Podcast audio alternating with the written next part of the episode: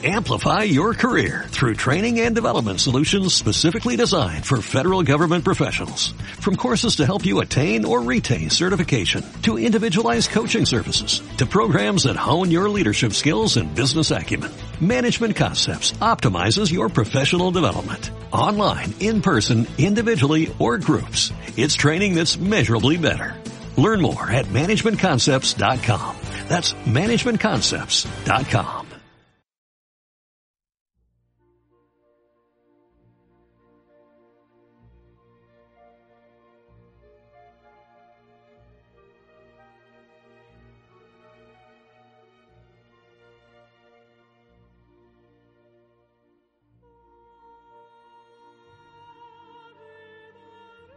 Boletín El Cerro, diciembre de 2014, número 36, Hermandad de la Veracruz de Coria del Río.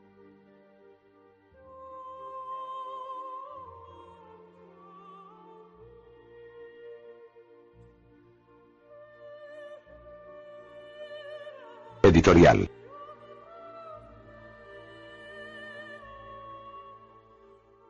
Sin pecado original.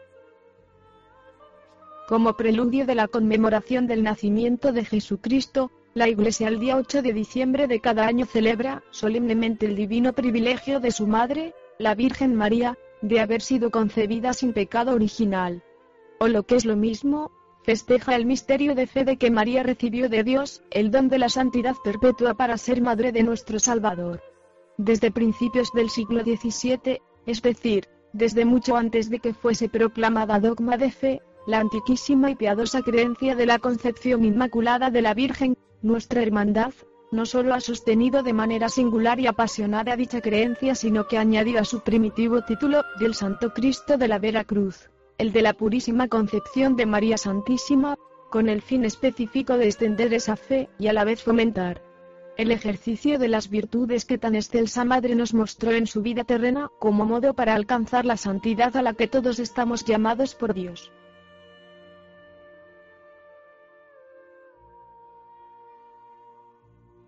Por tan fundados motivos, aunque haya quienes les resulte anticuado o infantil hablar hoy día del pecado, ya sea en sentido religioso o filosófico, y nieguen las funestas consecuencias personales y sociales que de él se desprenden, esta hermandad en el indicado día, como lo ha hecho a lo largo de su historia, recordará la dolorosa realidad del pecado que pesa sobre toda la humanidad, y proclamará gozosa que la Virgen María fue redimida del pecado, original desde el primer instante de su concepción, que permaneció virgen y pura durante toda su vida, y que es modelo de todas las virtudes que necesitamos practicar para nuestra propia santificación.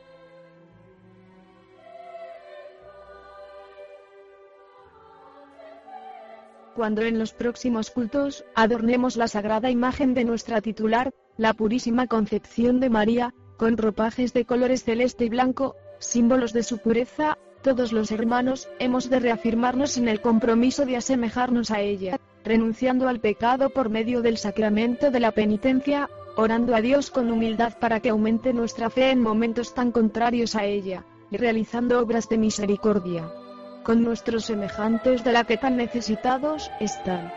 Esa es la mejor ofrenda que le podemos hacer a la Virgen, que en cuerpo y alma está en el cielo, y a la que le rogaremos nos ayude a alcanzarlo también.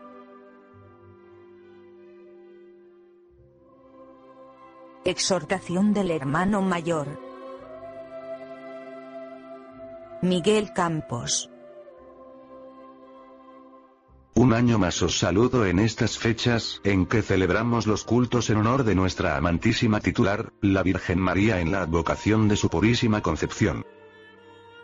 Desde estas líneas quiero pediros y animaros a participar en dichos cultos, para con ello agradecerle a la Santísima Virgen su intercesión ante el Señor de las muchas peticiones que le hacemos en nuestra vida. Ella como madre de la Iglesia y en consecuencia también nuestra, al igual que la que madre natural que nos trajo a este mundo, siempre quiere que sus hijos estemos a su lado, incluso cuando nuestros trabajos u otras circunstancias nos hacen alejarnos y olvidarnos de su presencia. Ella desde el cielo nos espera con impaciencia. Siempre espera que nos acordemos y aprendamos de sus virtudes. La Virgen Inmaculada como la mejor madre, nos ama a todos aunque muchas veces no le correspondamos debidamente a su amor. Por nuestro bien, solo desea que sigamos las enseñanzas de Jesucristo, su único Hijo nuestro Señor, para que, poniendo toda nuestra confianza en Él, podamos estar algún día en la gloria que nos prometió.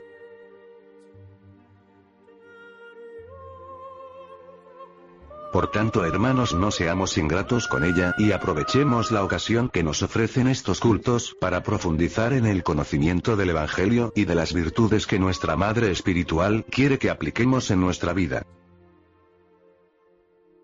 Que la alegría de esta celebración de su Inmaculada Concepción nos lleve a no dejar nunca de proclamar alabanzas a María con nuestra boca, con nuestro corazón y con nuestro amor a los demás, como buenos hijos suyos.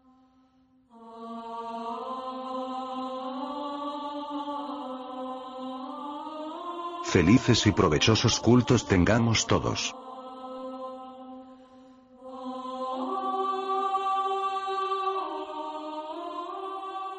La alegría del Evangelio. Por don Antonio Santos Moreno. Párroco de Santa María de la Estrella. En estos días, celebramos la solemnidad de la Inmaculada Concepción de Nuestra Señora. Combinamos en este día, el sentido de la esperanza propio del Adviento, y la alegría del inicio de una nueva humanidad realizada en la Virgen María. Hace unos meses, el Papa Francisco, nos regalaba su exhortación apostólica, Evangelii Gaudium. La alegría del Evangelio. Debemos leerla con sosiego, y dejarnos impregnar por las palabras del Papa, para que sepamos vivir lo que nos propone desde el inicio de la exhortación.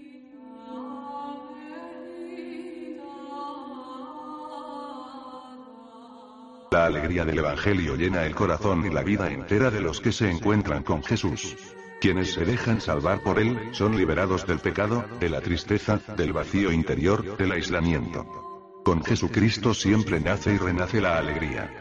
En esta exhortación quiero dirigirme a los fieles cristianos para invitarlos a una nueva etapa evangelizadora marcada por esa alegría, e indicar caminos para la marcha de la Iglesia en los próximos años.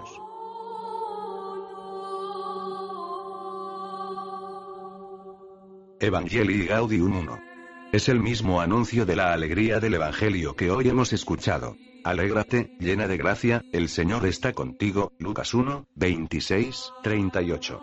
Podemos decir, que el Papa se convierte en nuestros días en un nuevo Gabriel, que vuelve a repetirnos las palabras del Arcángel para nosotros. Como nos dice el Papa, el pesimismo y la falta de esperanza, es uno de los grandes males que nos atacan sin piedad en nuestros días. El gran riesgo del mundo actual, con su múltiple y abrumadora oferta de consumo, es una tristeza individualista que brota del corazón cómodo y avaro, de la búsqueda enfermiza de placeres superficiales, de la conciencia aislada. Evangelii Gaudium 2.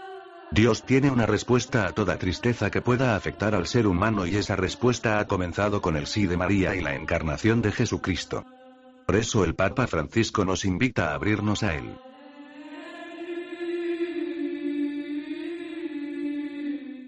Invito a cada cristiano, en cualquier lugar y situación en que se encuentre, a renovar ahora mismo su encuentro personal con Jesucristo o, al menos, a tomar la decisión de dejarse encontrar por Él, de intentarlo cada día sin descanso. No hay razón para que alguien piense que esta invitación no es para Él, porque nadie queda excluido de la alegría reportada por el Señor. Evangelii Gaudium 3 el sí de María la Virgen, se debe convertir hoy en el sí de cada cristiano y de cada comunidad al plan de Dios que siempre da la alegría al mundo. Por ello en este adviento y en esta fiesta de la Virgen María, podemos decir como hermandad y como parroquia junto al Santo Padre. Señor, me he dejado engañar. De mil maneras escapé de tu amor, pero aquí estoy otra vez para renovar mi alianza contigo. Te necesito. Rescátame de nuevo, Señor, acéptame una vez más entre tus brazos redentores. Evangelii Gaudium 3. En esta fiesta de la Inmaculada quiero terminar con un fragmento de la oración final de la exhortación que el Papa dirige a María. Evangelii Gaudium 288. Virgen Madre María, tú que, movida por el Espíritu, acogiste al Verbo de la vida en la profundidad de tu humilde fe, totalmente entregada al Eterno, ayúdanos a decir nuestro sí ante la urgencia, más imperiosa que nunca, de hacer resonar la buena noticia de Jesús.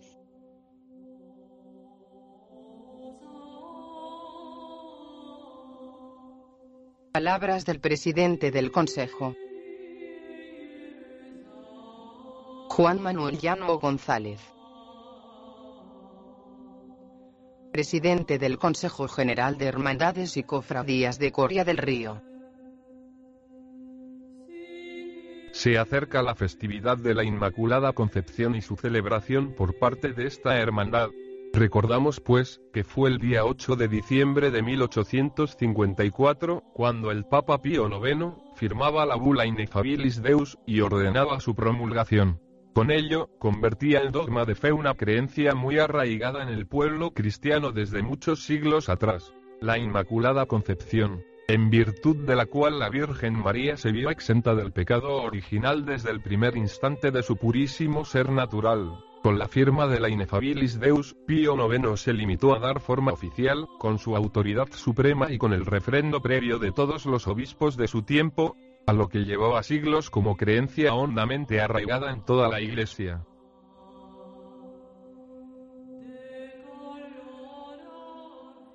Y en dicha fecha, el Papa definía como dogma de fe el gran privilegio de la Virgen. La doctrina que enseña que la bienaventurada Virgen María fue preservada inmune de toda mancha de pecado original en el primer instante de su concepción por singular gracia y privilegio de Dios omnipotente, en atención a los méritos de Jesucristo, Salvador del género humano, es revelada por Dios, y por lo mismo debe creerse firme y constantemente por todos los fieles. Estas palabras, tan sencillas y simples, hemos de observar que están seleccionadas una por una y tienen resonancia de siglos. Son eco, autorizado y definitivo, de una única voz que hablaba del común sentir de la Iglesia, ya que las polémicas de siglos anteriores fueron quedando atrás ante el avance paulatino pero imparable de la fe inmaculista.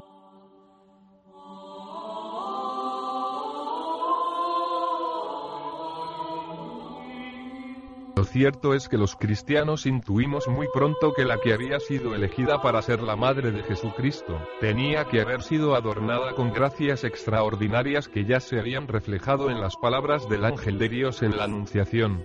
Alégrate, llena eres de gracia, el Señor está contigo. Y precisamente, España y nuestra Andalucía se ha distinguido por su gran amor a la Santísima Virgen, siendo buena prueba de ello esta querida hermandad.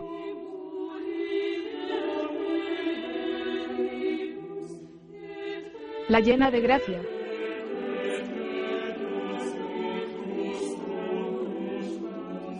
Por cultos formación.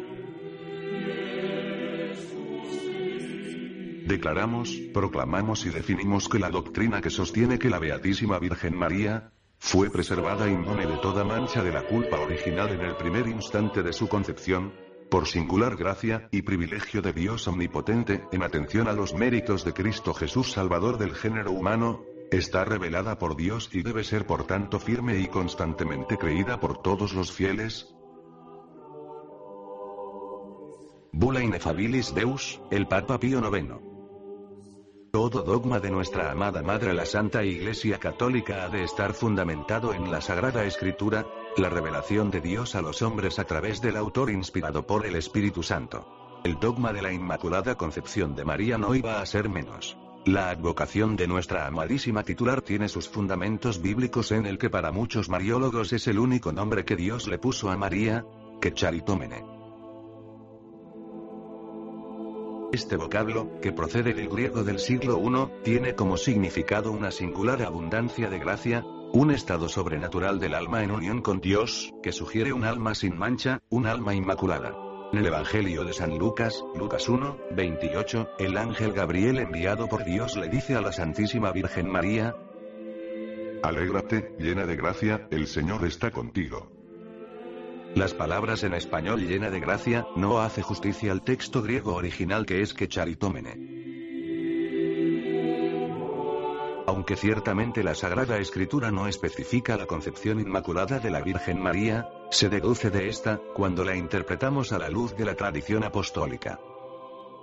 Este es el fundamento bíblico principal, pero hay otros como el llamado Proto-Evangelium, donde se contiene la promesa de la redención, una vez que el pecado irrumpió en nuestro mundo. Este pasaje corresponde al libro del Génesis, Génesis 3, 15, donde se menciona a la madre del Redentor. Dios declara la enemistad entre la serpiente y la mujer. Cristo, la semilla de la mujer, aplastará la cabeza de la serpiente. Los exegetas interpretan en este texto bíblico el contenido de una promesa directa de que vendría un redentor y junto a este se manifestaría su obra maestra, la preservación perfecta de todo pecado de su madre virginal. Finalmente en el libro del Apocalipsis, Apocalipsis 12, 1, se narra el pasaje de la mujer vestida de sol, que representa la santidad de la Iglesia, realizada plenamente en María, en virtud de una gracia singular. Ella es toda esplendor porque no hay en ella mancha alguna de pecado. Lleva el reflejo del esplendor divino, y aparece como signo grandioso de la relación esponsal de Dios con su pueblo. Queridos hermanos, os invito a que durante los próximos cultos en honor de nuestra titular miremos a María, como ejemplo a seguir en nuestras vidas conociendo ya el fundamento de su concepción inmaculada. Unidos por la caridad. Por Sebastián Ortega. Comisión de Caridad. Al llegar a casa y tras una larga jornada de trabajo doy gracias a Dios por el pan de cada día, por el encuentro con los míos, por permitirme ese momento íntimo de oración con el Señor de la Veracruz, con mi Cristo del Cerro, y en esa reflexión ante tu mirada, gracias Padre por lo mucho que recibo, por sentirme útil y con fuerzas en la ayuda al hermano.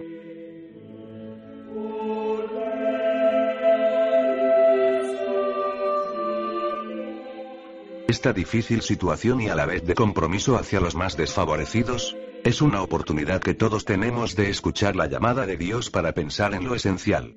Crecer en valores. Para aumentar en fe y misericordia, Caritas que es iglesia, es un claro ejemplo de quienes se entregan por los más necesitados. En el hermano que sufre se manifiesta el verdadero rostro de Cristo. No faltemos a la caridad.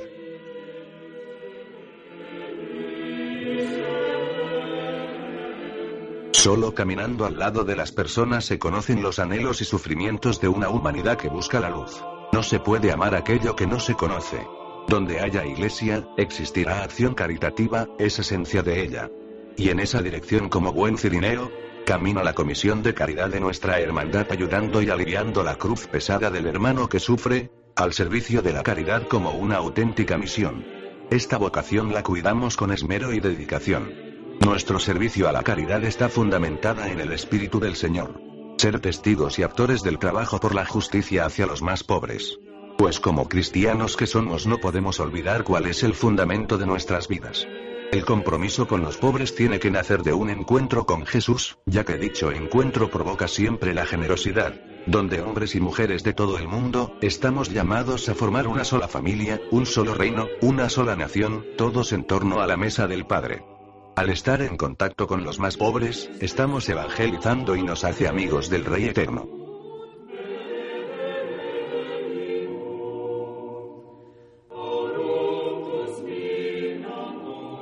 Todos los que dedicáis vuestro esfuerzo por los más desfavorecidos, a todos los que desde la trinchera combatís con vuestro amor la grave crisis monetaria y de alimentos del momento, gracias, muchas gracias por sembrar la palabra de Dios, por sembrar esperanza.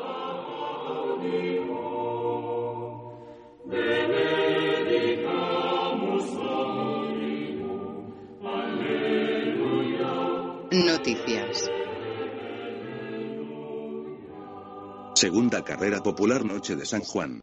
Don Borja Cabello, padre del niño afectado por la enfermedad de San Filipo, recogió de manos de nuestro hermano mayor don Miguel Campos Villalta, el pasado 25 de septiembre, el sobre con la cantidad recaudada en la indicada carrera, como ayuda a su tratamiento. Por segundo año consecutivo, se celebró el pasado 20 de junio la segunda edición de esta popular carrera nocturna, gracias a la inestimable colaboración del excelentísimo Ayuntamiento de Coria del Río, el Club Atletismo Coria y Obra Social La Caixa. Esta prueba se va consolidando como una clásica urbana. A las 10 de la noche y al ritmo de una charanga, dio comienzo la carrera, que con una masiva participación de corredores, aficionados y amateur, llenaron el pintoresco recorrido de una colorista marea serpenteante llena de deportividad y solidaridad, finalizando la prueba en la propia puerta de la ermita. Tras la finalización de la competición, se celebró en la pista de deportes del Colegio Público Cerro de San Juan, una verbena popular con la participación de diferentes grupos musicales y atracciones infantiles. En la clausura de los actos,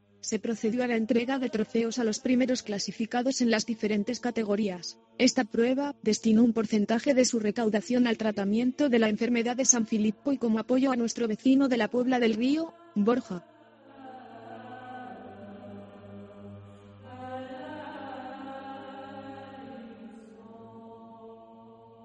Visita nuestra ermita una delegación japonesa. Con motivo de la Semana de Cultura Japonesa celebrado en Corea del Río del 1 al 12 de octubre pasado, una delegación de ciudadanos de la ciudad de Sendai visitó nuestra ermita. Esta visita, enmarcada en la celebración del 400 años de la Embajada Keicho, estuvo caracterizada por la significante presencia de ciudadanos de la ciudad nipona, que mostraron en todo momento su asombro y curiosidad por todo cuanto concierne a dicho templo.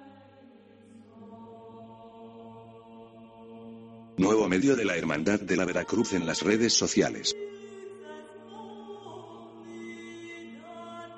Nuestra carrera popular Noche de San Juan estrena blog. Coincidiendo con la entrega del donativo a la familia Borja, de la Puebla del Río el pasado día 25 de septiembre, nuestra hermandad pone en servicio este nuevo medio como vehículo de comunicación con todo lo relacionado con nuestro evento deportivo, y lo hace para que nuestra carrera tenga nombre propio, tal como merece esta prueba deportiva que aún con pocas ediciones celebradas, se va haciendo un hueco en las clásicas urbanas de nuestra provincia. Con la puesta en servicio de este blog, todos los participantes y aficionados en general tendrán más fácil acceso a todo lo referente a la prueba, podrán participar aportando comentarios e ideas, colaborando en engrandecer esta prueba que no tiene otro objetivo sino colaborar económicamente con todas aquellas asociaciones y fundaciones que lo precisen. La dirección del blog es la siguiente, carrera popular noche de San Juan,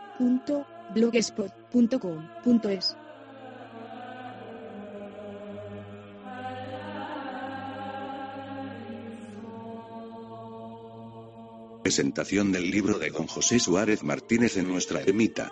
El pasado día 1 de octubre, tuvo lugar en nuestra ermita de San Juan Bautista la presentación del último libro de obras de nuestro paisano don José Suárez Martínez. La presentación, previa a la exposición que sobre las obras se realizó en la Sala Martínez de León a partir del día 2 de octubre, corrió a cargo de nuestro hermano mayor don Miguel Campos, y contó con gran afluencia de público que prácticamente llenó nuestra ermita. Tras las palabras de los intervinientes don José, Asían, don Vicente Rodríguez y el señor delegado de Cultura del excelentísimo Ayuntamiento de Corea del Río don Antonio Bizcocho, que tuvieron palabras de halago y recalcaron la figura y el semblante del autor, tomó la palabra don José Suárez que tras un rápido repaso por su trayectoria pictórica, comparó esta no solo con la botadura de un barco, sino con la singladura y el propio atraque, porque para don José Suárez, Pepe, un barco es solidaridad.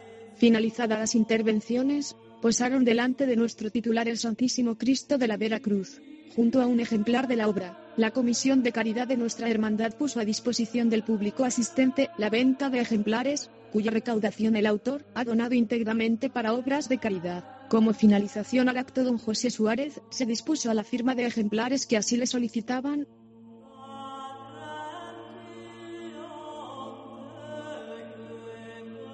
obras de mantenimiento y mejoras en el cuarto de los pasos.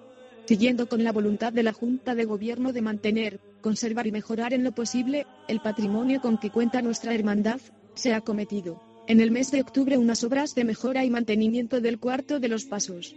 Este almacén presentaba deficiencias en cuanto a filtraciones en su cubierta, al acceso al piso superior y altura de esta planta, y al revestimiento exterior del edificio.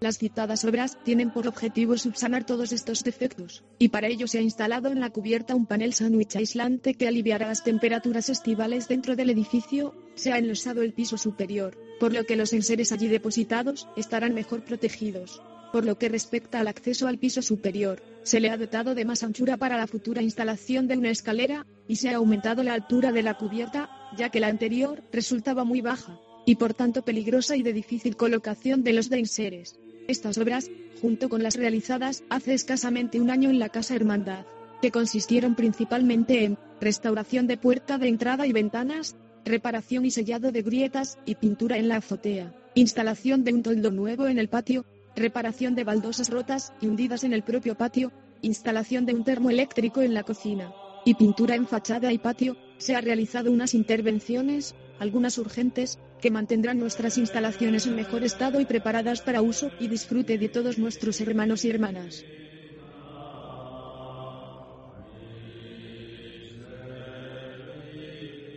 Presentación de pregonero y cartelista 2015 en la ermita de San Juan Bautista. Organizado por el Consejo de Hermandades y Cofradías de Coria del Río, tuvo lugar, el día 23 de octubre, la presentación del pregonero y cartelista para la próxima Semana Santa. La presentación que se realizó tras el oficio de la Santa Misa, contó con la asistencia de gran número de devotos, los señores párrocos de nuestra localidad así, como los miembros del Consejo General de Hermandades y Cofradías, hermanos mayores de nuestras hermandades, y representantes del excelentísimo Ayuntamiento de Coria del Río encabezado por el señor alcalde don Modesto González Márquez, y el primer teniente de alcalde don Andrés Parrado Parra. Tras las palabras de bienvenida y agradecimiento por parte del presidente del Consejo don Juan Manuel Llano González, la secretaria del Consejo doña Carmen Benítez Herrera, pasó a dar lectura del acuerdo por el que se designan a los elegidos. Para la exaltación de nuestra Semana Santa, fue elegido nuestro paisano, escritor, poeta, investigador, ensayista y crítico, doctor en Filosofía y Letras por la Universidad de Sevilla, don Daniel Pineda Novo, experimentado pregonero, allá donde los haya. Para la elaboración del cartel conmemorativo para la próxima Semana Grande, fue elegida la joven, pero experta pintora, Ana Tiravit Galán, licenciada en Bellas Artes por la Universidad de Sevilla. El cartel será presentado el 14 de febrero en el Salón de Plenos del excelentísimo Ayuntamiento de Coria del Río.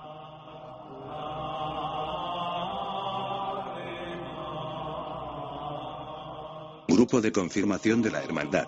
Os informamos que se está formando un grupo de catequesis de preparación para el sacramento de la confirmación en nuestra hermandad. Rogamos que todo el hermano que esté interesado contacte con Antonio Borquez o Nicolás Quero a la mayor brevedad.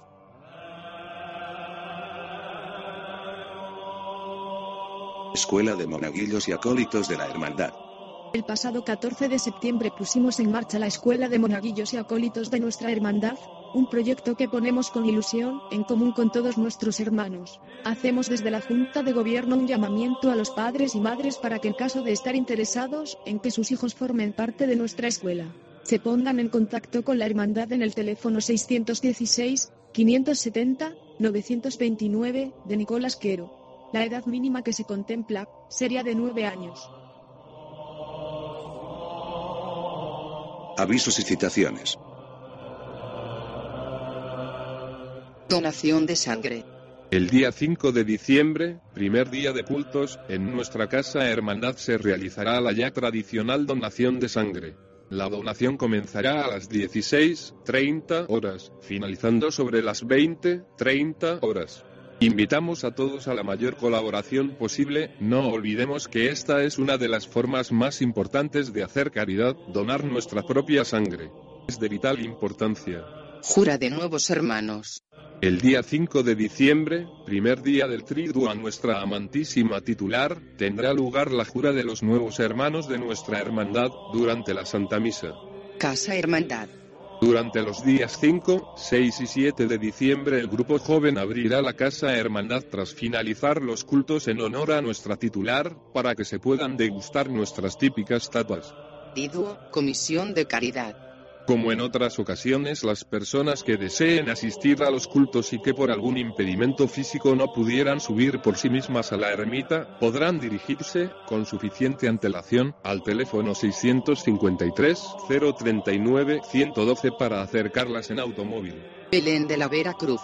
Nuestra hermandad volverá a organizar el tradicional Belén en nuestra ermita. El horario de visitas será de lunes a viernes, desde el día 15 de diciembre al 2 de enero entre las 17 y las 19 horas y durante la semana del 15 al 19 de diciembre estará abierto entre las 10 a las 13 horas. Misa de Costaleros. El jueves 18 de diciembre, a las 8 y 30 de la tarde, se celebrará en nuestra ermita la ya tradicional Misa de Costaleros de nuestra hermandad. Rogamos a todos los costaleros de la hermandad la máxima asistencia al acto. Concurso de dulces y zambomba en el cerro.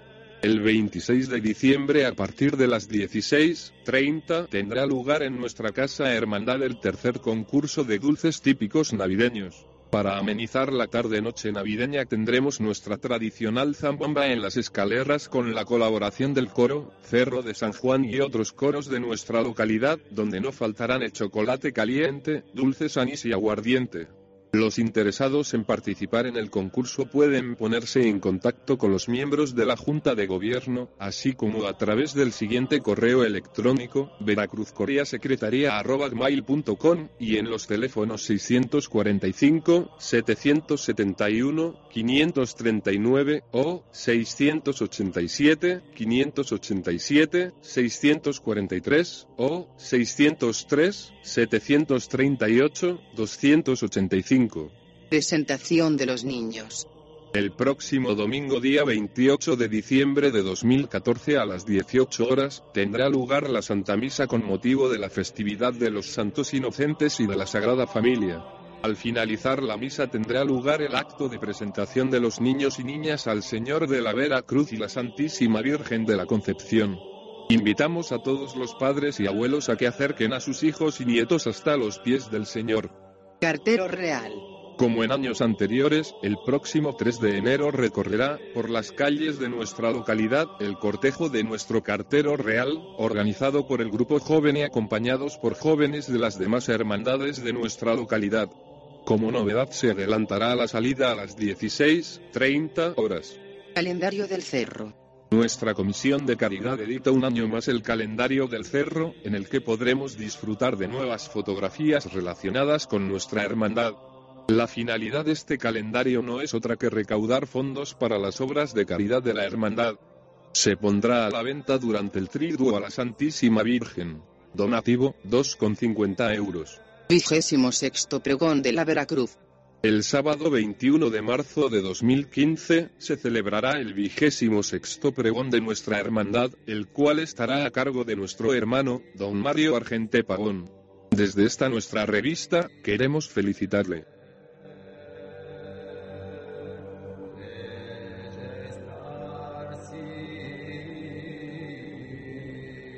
La humilde y antigua Hermandad y Cofradía de Nazarenos del Santísimo Cristo de la Vera Cruz, Purísima Concepción de María Santísima y San Juan Bautista.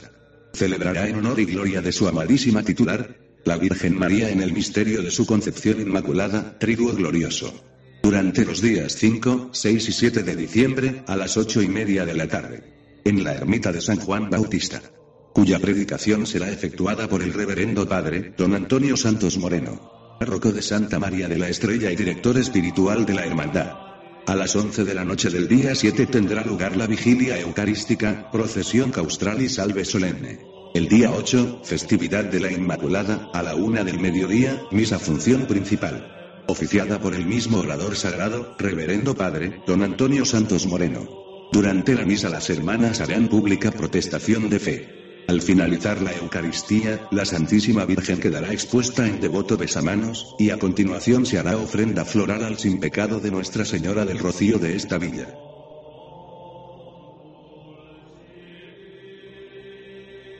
Vida del Grupo Joven. Por la Comisión del Grupo Joven. Como ya nos referimos en el pasado número de esta revista, queremos reiterar en esta ocasión a todos los hermanos, que el actual grupo joven de la Hermandad, cumple 10 años desde su constitución.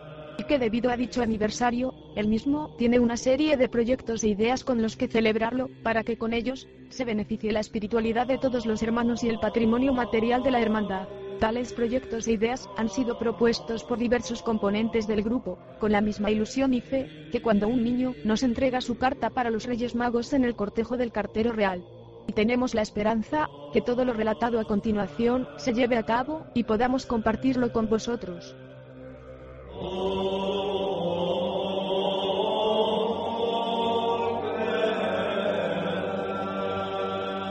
En primer lugar, y para conmemorar y dar publicidad a dicho aniversario, tenemos la intención de publicar un cartel en el que aparezca simbolizado el grupo joven de manera clara e indudable. Y nada mejor que hacerlo con la representación del mismo en la procesión del Jueves Santo, saliendo de la ermita y portando el guion de la comisión juvenil y dispuestos para iniciar la estación de penitencia. En segundo, la organización de una peregrinación o romería al santuario de la Virgen del Rocío, en la que participe la Junta de Gobierno, con el fin de estrechar la convivencia con ella, y a la vez fomentar nuestra formación espiritual y orar ante la Blanca Paloma, para que nos ayude en nuestro camino de fe.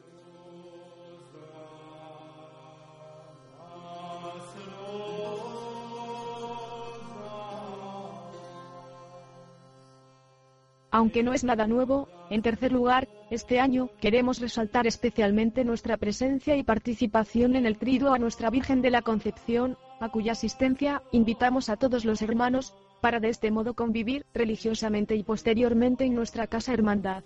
Con posterioridad a estos actos, realizaremos una especial oración ante nuestras sagradas imágenes, y en una ermita que ya presentará aires navideños con la apertura de un Belén, del que podrán disfrutar todas cuantas personas lo deseen.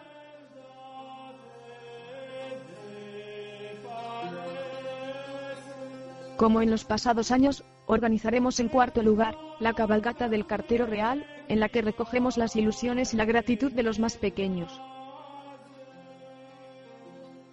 En quinto lugar, en este año de nuestro aniversario, pretendemos conseguir la donación del traje de torear, con el que, cuando sea posible, se le confeccione a nuestra amada titular una nueva saya.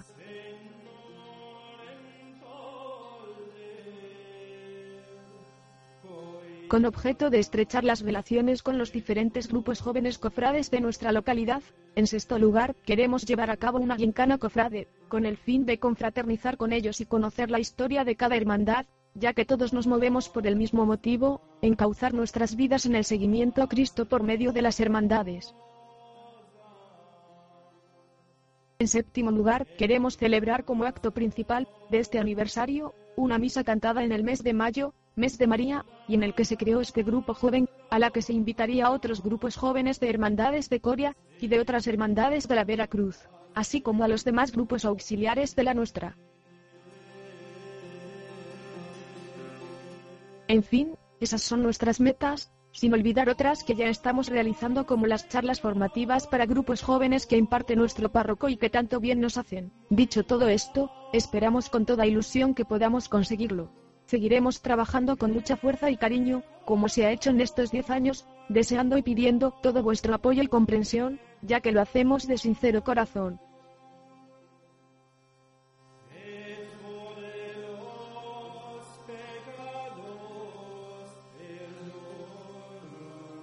Por último, queremos dar las gracias a cuantos hermanos, que con tanto cariño, paciencia y determinación, revivieron el grupo joven de la Hermandad, pues sin ellos, no sería lo que es hoy día.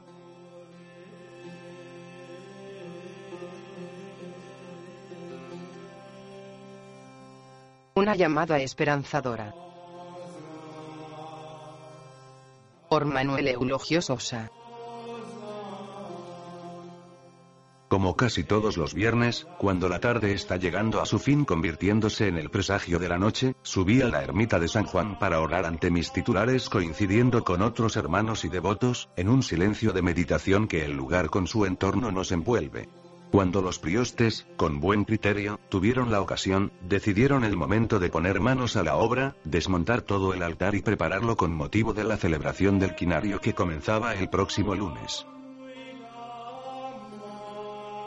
Me senté en una silla plegable de madera al fondo de la ermita, con mi entrañable amigo Fernando, junto a la cuerda que hace sonar la campana de la espadaña, los dos, guardando un silencio sepulcral, observamos sorprendidos la actividad frenética que se estaba desarrollando en el altar.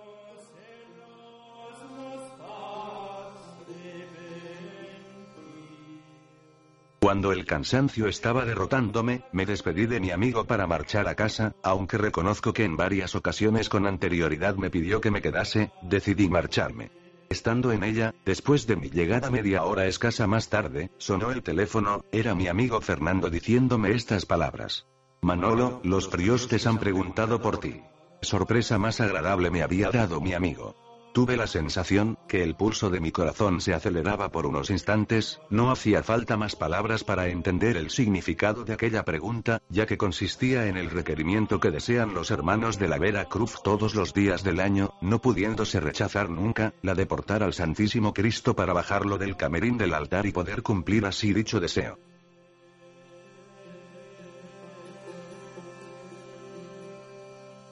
Como compensación de lo que no pude realizar, qué noche tan agradable y plácida viví. Soñando que había portado al Cristo de Coria, en la intimidad de la ermita, junto con un grupo reducido de hermanos, miembros de la Junta de Gobierno, llegando a soñar, que quien me llamó fue el Cristo de la Vera Cruz por medio de la voz de los priostes. Con estos hechos vividos y relatados, quiero resaltar de los priostes el detalle inolvidable que tuvieron para mí, detalle del que les estaré eternamente agradecido, solo me queda el consuelo y la esperanza de que el Santísimo Cristo de la Veracruz me dará otra oportunidad de poder portarle, que es lo que quiere Él, y nosotros deseosos de ello.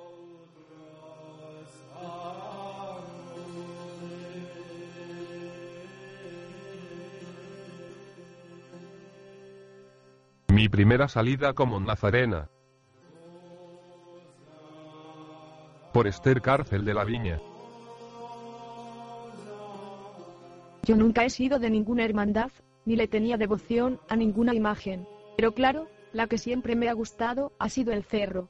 No he tenido nunca posibilidad de salir de Nazareno, pero este año, gracias a diferentes personas, lo he conseguido. Juré en el quinario del Cristo, tres días después estaba sacando por primera vez mi papeleta de sitio, tramo 1, y sin darme cuenta, a la semana, tenía puesta mi túnica.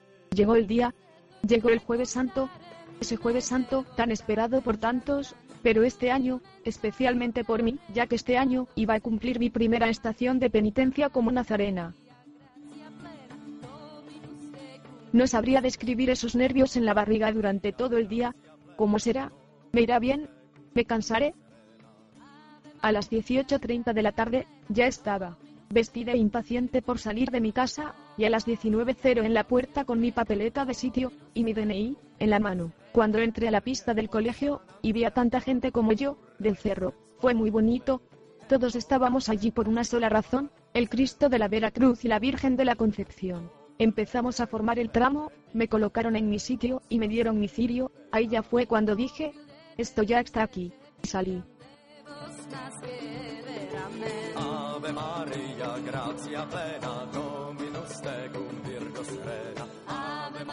Fue un jueves santo con temperaturas muy altas, pero aún así, aguante. Sobre las 2.00 de la madrugada, la cruz de guía estaba en la puerta de la ermita, y yo, a unos pasos detrás de ella.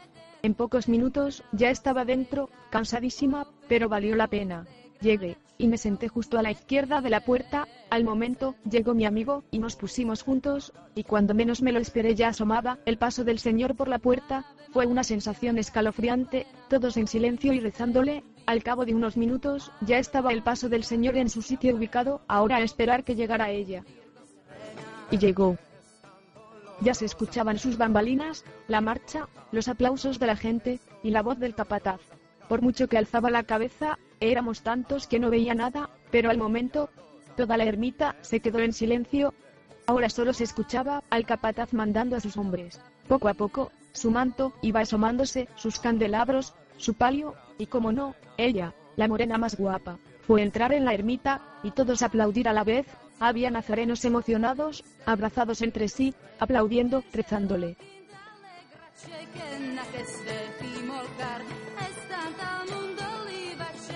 Le pedíamos tanto.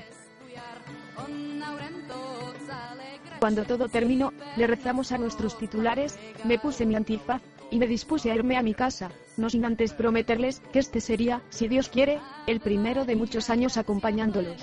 Me siento orgullosa, de poder decir que pertenezco a una hermandad así.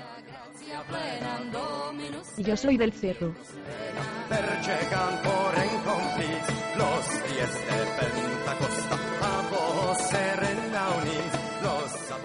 Y en el cerro, una ermita. Por Manuel Ramírez Lama.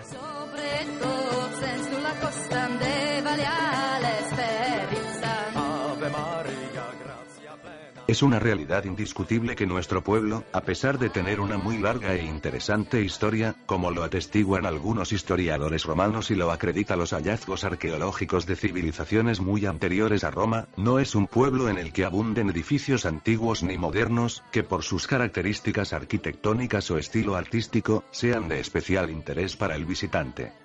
Son tan escasas estas construcciones que las autoridades de cultura solo han considerado como bienes de interés cultural dos de ellas. La ermita de San Juan Bautista, declarada así en 1972 y la parroquia de Santa María de la Estrella, que lo fue hace pocos años.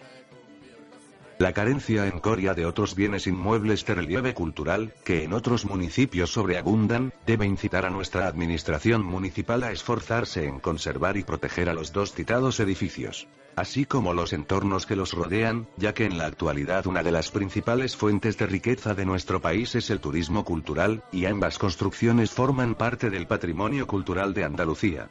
Alga de ejemplo en este sentido, que solo en los últimos nueve meses han pasado por la ermita de San Juan Bautista más de 1.200 visitantes de fuera de la localidad.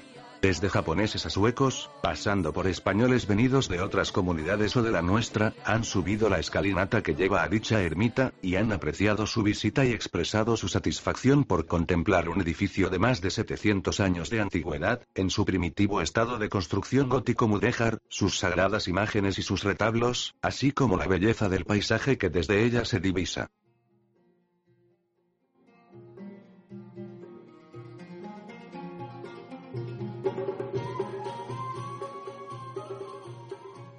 Sin embargo, aunque el turismo hoy se ha extendido enormemente y el interés por la cultura en general se ha elevado muchísimo, resulta curioso y sorprendente, que la atracción por la ermita, a pesar de que se trata de una construcción sencilla, austera, y sin riqueza alguna en los materiales empleados, no es una atracción reciente y pasajera, sino que ha sido una constante en el devenir de su historia, pues son muchos los documentos y de diferentes siglos en los que se hacen mención a ella, distinguiéndola como un hito en el paisaje que la circunda como monumento distintivo del pueblo en que se ubica, como templo digno y cuidado por venerarse en ella una antigua imagen de un Cristo de la Vera Cruz o como excepción artística que representa en la comarca su estilo mudéjar, más propio de los pueblos de la sierra.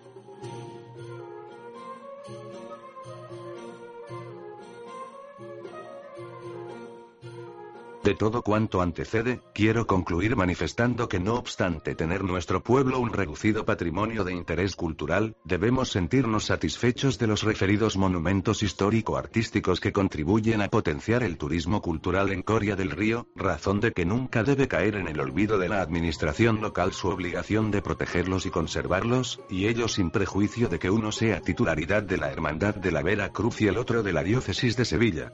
Uno y otro, son primordialmente edificios religiosos, y son de propiedad privada, pero también son patrimonio cultural y representativo de nuestro pueblo, como lo expresó con total sencillez, uno de sus ilustres poetas locales, ya fallecido, A.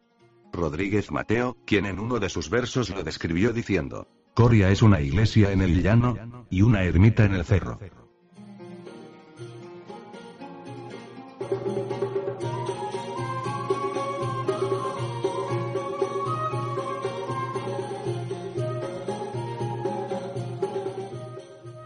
Hermanos. Antonio Cabeza Palma.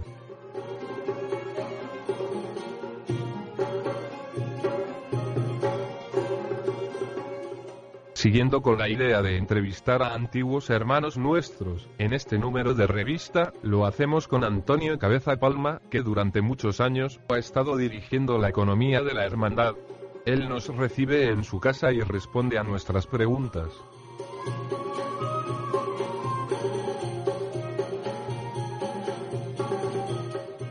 Antonio, tú no has nacido en Coria del Río. ¿Cuál fue el motivo de que desde hace tanto tiempo te quedaste a vivir en este pueblo? Es cierto, mi pueblo de nacimiento es Montellano, y el motivo de que me viniera a residir en Coria no fue otro que estando empleado en el Banco Hispanoamericano y haber abierto este en 1953 su primera sucursal en este pueblo, me trasladaron a ella. Una vez aquí me gustó mucho el pueblo y su gente y aquí formé mi familia y aquí sigo desde entonces.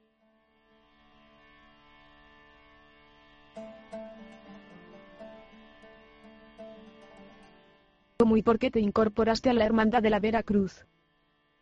La circunstancia de que muchos de mis compañeros de trabajo fuesen hermanos de la Vera Cruz, incluso algunos de ellos miembros de la Junta, y la atracción que me produjo la imagen del Señor del Cerro cuando subí por primera vez a la ermita, fue la causa de que poco después de que me incorporase al trabajo me apuntase como hermano.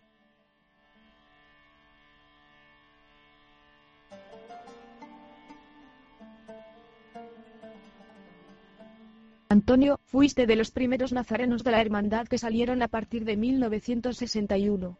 ¿Cómo recuerdas aquellas procesiones del jueves santo de aquellos años? ¿Cómo te parecen las de ahora? Antes de ese año la procesión del jueves santo, muy seria, se hacía sin nazarenos, acompañada por mujeres 61 los hermanos más jóvenes y con una comisión encargada de ello conseguimos que se volviese a salir vestidos de nazarenos. Entonces, la procesión tenía pocos enseres y éramos muy pocos los que salíamos, pues solo lo hacían los hombres. A partir de ese año nos pusimos a trabajar para, Tancia, adquirir casi todos los enseres y demás patrimonio que ahora tenemos. La procesión que hoy se realiza, en cuanto a participación de hermanos y en cuanto a la riqueza de los pasos y los enseres que llevan los acompañantes, es enormemente mejor que la de aquellos años. Ya hace tiempo que nuestra cofradía nada tiene que envidiarle a las de Sevilla.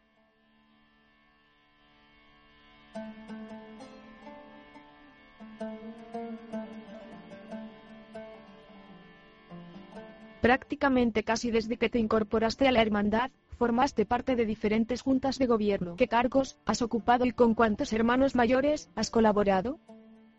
En 1968, ocupé mi primer cargo, y fue el de contador, cargo que existía en las reglas de entonces.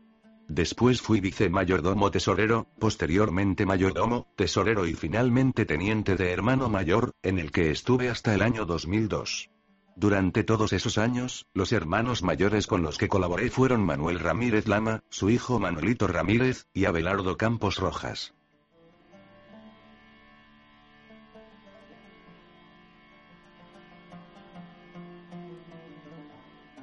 La hermandad a lo largo de su historia ha tenido sus periodos de abundancia y sus periodos de carestía.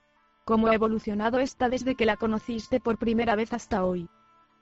Cuando me integré en la hermandad, esta tenía muy escasos recursos.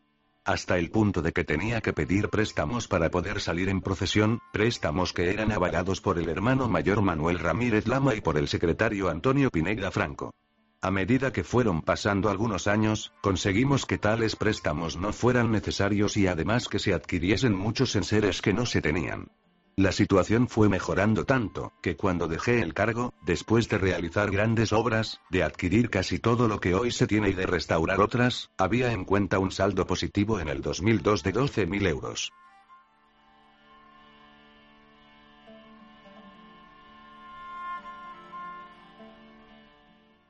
Desde el punto de vista de mayordomo tesorero, ¿cuáles de los proyectos que se hicieron realidad en la hermandad fueron los que más esfuerzo económico requirieron y cuáles de ellos te ha supuesto mayor satisfacción? Por la celeridad en llevarlo a cabo y la cuantía de dinero que hubo de aportarse al contado, el actual paso del Señor. Para ello, aparte del esfuerzo de muchos hermanos y la venta de su paso antiguo, se contó con la estimada colaboración de varios hermanos que aportaron una importante cantidad para que se le devolviese cuando se pudiera.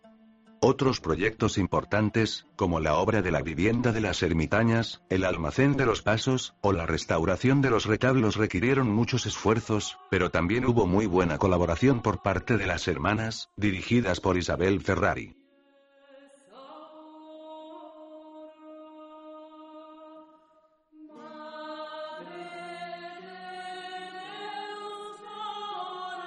Durante tantos años sirviendo a la hermandad, has tenido ocasión de participar en muchos cultos y conferencias impartidos por muchos sacerdotes. ¿Te acuerdas de algunos en particular? Y todos esos actos te hicieron vivir espiritualmente. He conocido a muchos. Como párrocos, a don Manuel Marroco, y a don Enrique Carrasco y como director espiritual, al padre Benítez, que durante 17 años estuvo realizando una gran labor religiosa en la hermandad. Sin duda que en todos esos actos, se adquiere un conocimiento y una experiencia espiritual que te ayudan en tu vida.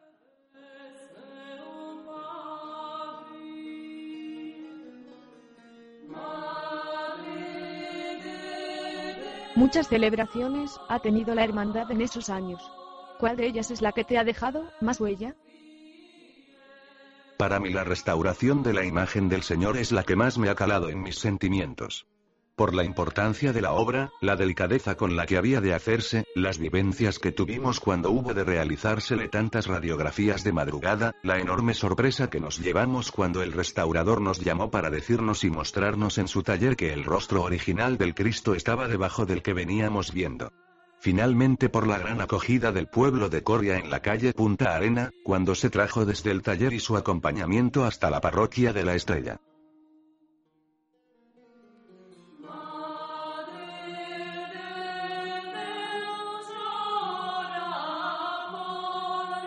El hecho de que hayas estado tanto tiempo en la tesorería de la hermandad, y con tan buenos resultados, ha dejado una buena escuela en los que te han sucedido en el cargo. ¿Crees necesario dar algún consejo a todos aquellos que en el futuro vayan a ser mayordomo tesorero? Que sigan los criterios que en los últimos 70 años han tenido sus antecesores. No gastar más de lo que se ingresa.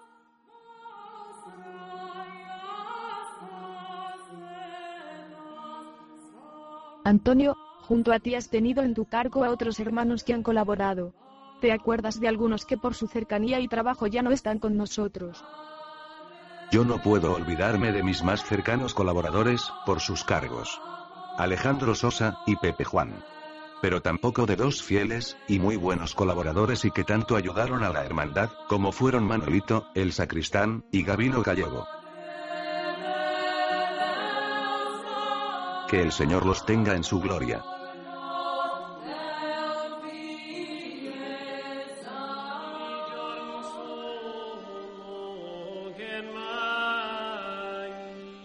Se incrementan las visitas a nuestra ermita.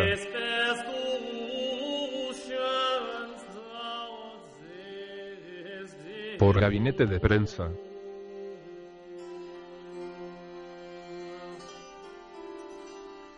Coincidiendo con el año dual, 400 aniversario de la embajada Queicho, nuestra ermita ha experimentado un aumento considerable de visitantes.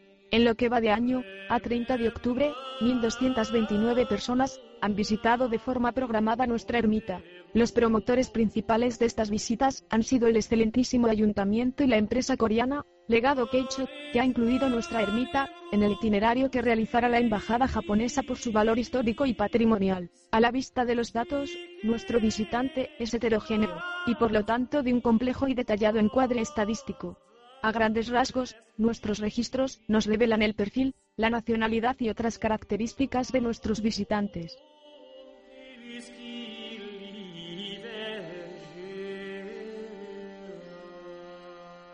El grupo más numeroso, un total de 584 personas, en torno al 47,5% sobre el total, son visitantes de nuestro propio pueblo, o de pueblos andaluces, que complementan la visita al Museo de la Autonomía con la de la ermita. Son personas adultas, mayoritariamente mujeres, amas de casa o jubiladas, jubilados, y edades superiores a los 50 o aguda 55 años muestran generalmente un gran interés y admiración por nuestros titulares, y por las vistas que se disfrutan en la terraza de la ermita. El segundo grupo de visitantes es de naturaleza académica o cultural. Son grupos de numerosas personas, alrededor de 100, y utilizan la ermita como marco excepcional para la culminación de congresos, simposios o presentaciones. En su inmensa mayoría, son personas jóvenes, universitarios, y muy interesados por la historia, la etnografía y la cultura en general. En este año, se clausuró en febrero el Congreso Caura Arqueología en el Bajo Guadalquivir, y en marzo, el undécimo Congreso de Estudios Hispano-Japoneses, ambos organizados por universidades andaluzas. El pasado día 1 de octubre, se presentó en nuestra ermita, el libro de obras del pintor y artista coreano don José Suárez Martínez, representan el 25,1% de las visitas.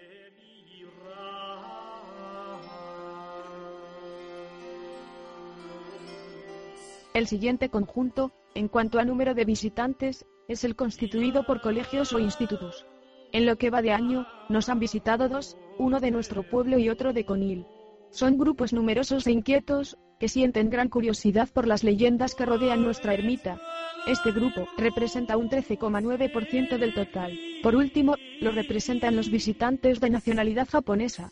Son grupos preferentemente reducidos, de 20 o 30 personas, de edad muy heterogénea y son atraídos principalmente por la historia de la embajada Keicho y las relaciones entre Japón y Corea del Río. Suponen el 13,3% de nuestras visitas con un total de 164 personas.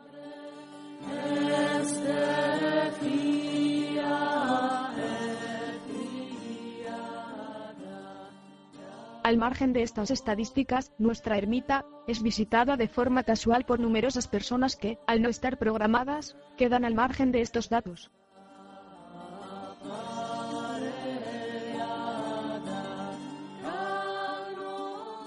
Patrimonio Mueble de Andalucía 5. Exvoto. Por Manuel Lama. Los exvotos son ofrendas hechas a Dios, la Virgen o los santos. Los exvotos tienen doble propósito. Son ofrendas de gratitud o devoción, que demuestran visualmente la razón por la que una persona siente agradecimiento. Son además un testimonio de la ayuda recibida. Hay muchos tipos de exvotos.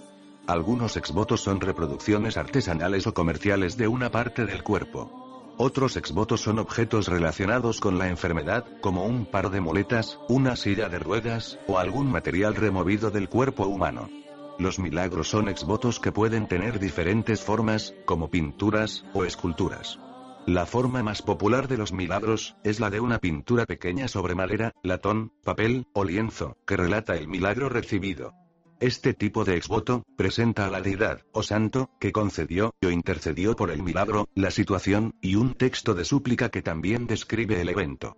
También, los exvotos pueden estar relacionados con el ámbito en que se realizó el milagro o la salvación.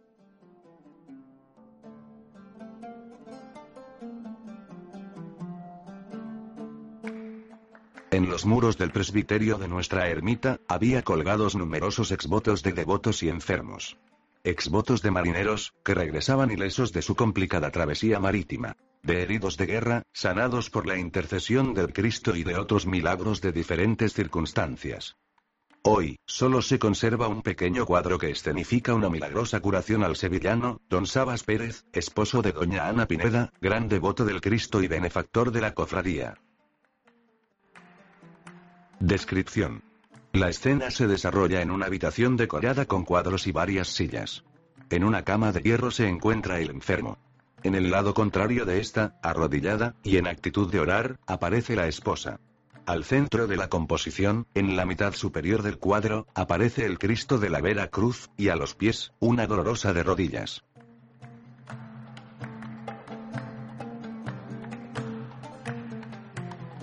Inscripciones. Don Sabas Pérez, vecino de Sevilla. Marido de doña Ana Pineda, natural de esta villa de Coria del Río. Acometido de una peligrosa alopecia el día 19 de noviembre de 1855. Se encomendó al señor de la Vera Cruz. Salvándose milagrosamente de tan grave accidente. Por una restauración necesaria. El estado de conservación que presenta el exvoto, no es lo que podríamos decir de lo más favorable. Actualmente, la obra presenta signos claros de deterioro, debido principalmente a que nunca se ha actuado sobre el cuadro, por lo tanto, desgastes típicos de su antigüedad. Entre estas deficiencias, podríamos destacar la pérdida de consistencia del propio lienzo, la calidad cromática, grietas, desprendimiento de capa pictórica, etc.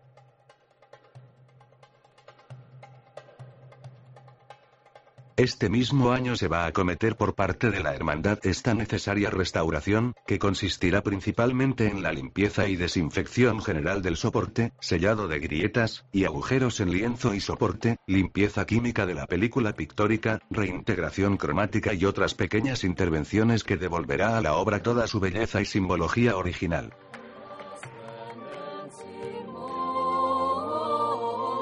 Este boletín, lo edita la humilde y antigua Hermandad y Cofradía de Nazarenos del Santísimo Cristo de la Veracruz, Purísima Concepción de María Santísima, y San Juan Bautista.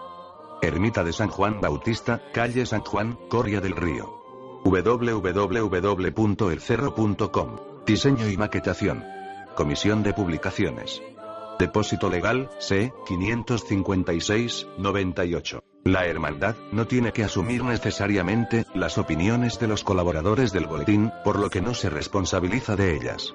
La Comisión de Publicaciones quiere agradecer la amable y desinteresada colaboración de los fotógrafos que han cedido sus imágenes para hacer posible esta revista. En Corria del Río, mes de diciembre de 2014.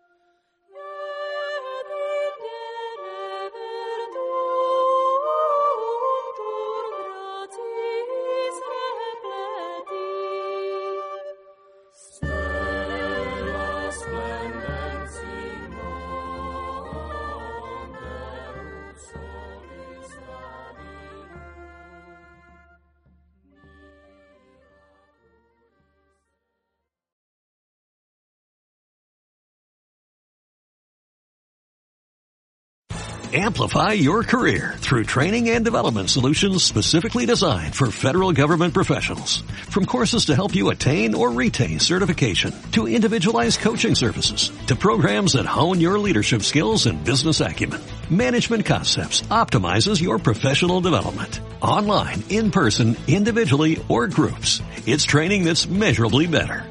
Learn more at managementconcepts.com. That's managementconcepts.com.